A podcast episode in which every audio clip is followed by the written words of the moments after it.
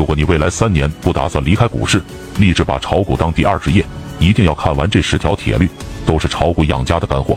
建议用笔抄在纸上，裱在墙上，每日三遍。第一，全世界散户的通病，亏了死拿，稍微由亏转盈就会马上卖出，不看趋势，不看成交量，只看账户盈亏比，最后的结果就是亏损无限大，盈利有限小，需要反向操作，盈利了死拿，稍微亏损就割掉。我的止盈止损原则就是盈利百分之十五，利润跌到百分之十就止盈，继续涨就继续拿，让利润奔跑。如果买入后跌，亏损超过本金百分之五就止损。如果你能保证每次止盈百分之十，止损百分之五，那么操作一百次，这样即便你的胜率只有百分之五十，你的收益也将达到百分之八百。难吗？难的是人的贪婪和恐惧，知行合一。第二，我自始至终觉得成交量这个指标非常重要。学会这点，你将碾压百分之八十的交易选手。量比小于零点五，属于明显缩量，缩量能创新高，说明主力高度控盘，而且可以排除主力出货的可能。如果正好处于上升通道，则吃肉的概率极大。如果股票涨停量比小于一，说明还有较大的上涨空间，次日再次涨停的概率极大。如果量比大于一点五，而且突破某个重要阻力位，比如二十日均线之后缩量回调的个股，是不可多得的买入对象。第三，持股二到三只最好。散户痛点不会空仓，若是急于补仓，本金少股票多，侥幸心理，死杠到底。如果你手里持有超过五只以上的股票，而且大部分都是亏损，这个时候你最需要做的是减少持股数量。趋势破位，比如跌破二十日均线，得优先卖出。我的持股数量从来没有超过四只，即便是在牛市。第四，早上大跌别急割，下午一般有反包，尾盘大涨要减仓，次日回调几率大。缩量上涨还会上涨，缩量下跌还会下跌。放量止涨，头部一线；缩量止跌，底部一线。巨量急涨必然回调，字字珠玑，成功率高达百分之八十五。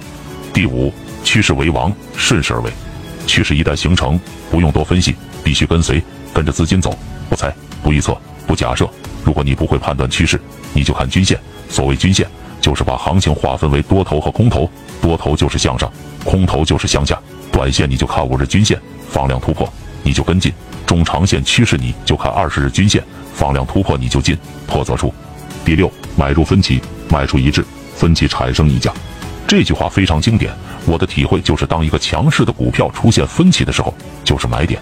分歧的表现就是连板的股票炸板、放量等特征，说明股票的多空双方的分歧比较大。出现分歧之后，后续继续上涨。当所有投资者都觉得还能继续上涨的时候，就是卖点。这里我总结下做首阴反包要有几个要点：一要连板股，人气足，市场关注度高；二首阴要杀得凶，市场分歧要足够大，对它能反包的市场预期不能太高；三巨阴杀跌过程要满足两个条件：第一个条件换手足；第二个条件筹码换手要集中在杀跌当天的相对低位，否则会导致次日反包到高位时套牢盘的一致性卖压。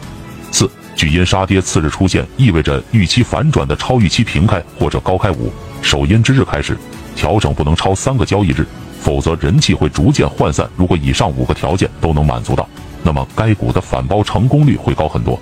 第七，大赚之后要学会空仓，散户大赚之后往往就会骄傲，然而骄兵必败，厉兵秣马在战，商铁是有时间周期的，大赚以后会忘记时间的价值。当一个人成功一次后，会增加自信心。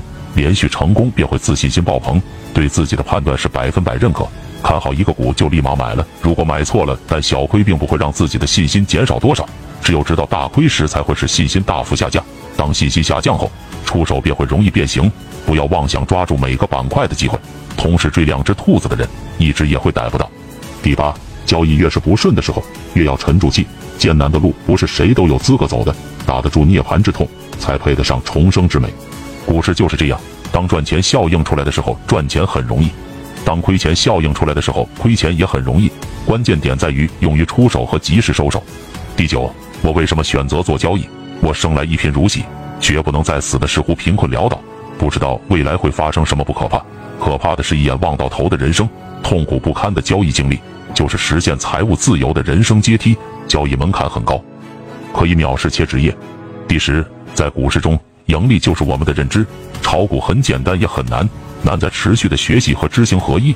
炒股成功者永远都是少数，所以一个人炒股的成功是建立在很多股友失败和痛苦之上的。